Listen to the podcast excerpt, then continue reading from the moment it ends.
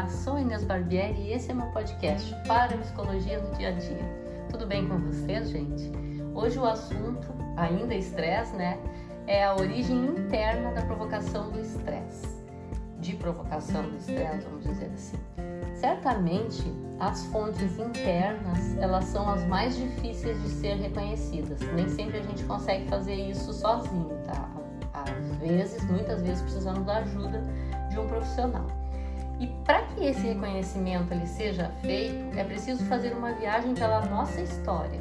Então, é, se nós relaxarmos, né, podemos pensar nos momentos em que estamos estressados, né, ou que estivemos estressados, buscando descobrir que situações são essas e se elas acontecem com frequência. Como isso interfere na nossa vida pessoal e profissional né? E dessa forma buscamos resolver essas situações a fim de que elas não mais nos ameacem. Essas fontes de estresse internas estão ligadas à nossa personalidade e ao nosso modo de encarar a vida. Às vezes, imaginamos situações, nós não precisamos de fatos reais para nos estressarmos, vamos dizer assim, né? Então, às vezes, nós imaginamos situações de perigo que, embora sendo fruto da nossa imaginação, eles podem nos estressar. E esse perigo imaginário, ele tensiona o nosso corpo, ele faz com que percamos o sono e pode nos causar doenças. Isso normalmente ocorre com pessoas pessimistas. Aqui nós podemos citar o exemplo da mãe que não dorme enquanto o filho não chega em casa. Né? Porém, se esse filho foi bem orientado, supõe que o papel da mãe ele foi cumprido, né? E de nada adiantará a sua preocupação.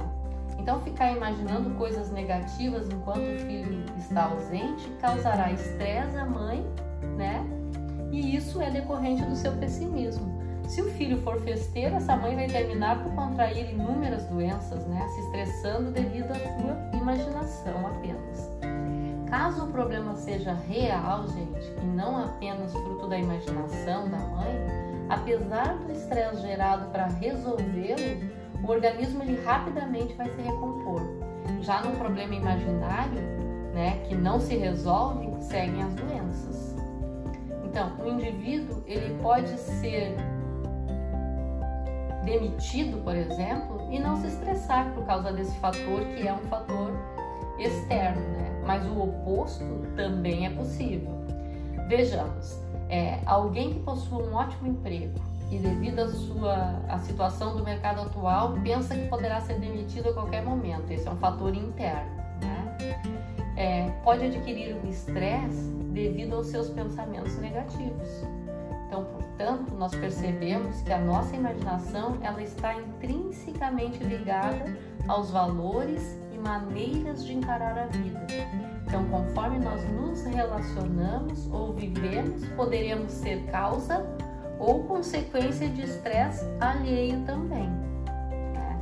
Existem determinadas crenças que podem levar a um estresse crônico, como pensar que devemos agradar a todos. Né? Quando sabemos que se formos nós mesmos autênticos, não conseguiremos isso nunca na vida, né? agradar a todos. Nem Cristo agradou a todos, né, gente? Ou pensar que tudo deve acontecer sempre do jeito que esperamos, né? Ter o controle de tudo. E ainda ser sempre o melhor, mais inteligente, mais, mais competente. Essas crenças, elas podem criar uma grande ansiedade. Né? Uma grande ansiedade. Uma... Então, isso é uma enorme fonte interna de estresse a mente humana né? mas ela deve ser bem interpretada. Se na expectativa de conseguir um bom emprego, por exemplo, fantasiamos inúmeros acontecimentos catastróficos, né? E não usamos essa astúcia da mente para melhor desempenharmos, desempenharmos o papel, né? Isso poderá transformar-se numa grande fonte de estresse. E o que deveria ser uma ajuda da mente torna-se uma armadilha. Por isso, a importância o nosso estresse. Porque a gente não acaba com o estresse, né, gente? Vocês já perceberam que ele faz parte da natureza, né? É, da nossa natureza. e ele tanto pode ser positivo quanto negativo. Então, a gente não, não termina com ele, né? A gente gerencia para que possa viver de uma forma mais agradável, né? Uma forma melhor para nós e para as pessoas que convivem com a gente também? Por hoje é isso e até o próximo. Um abração.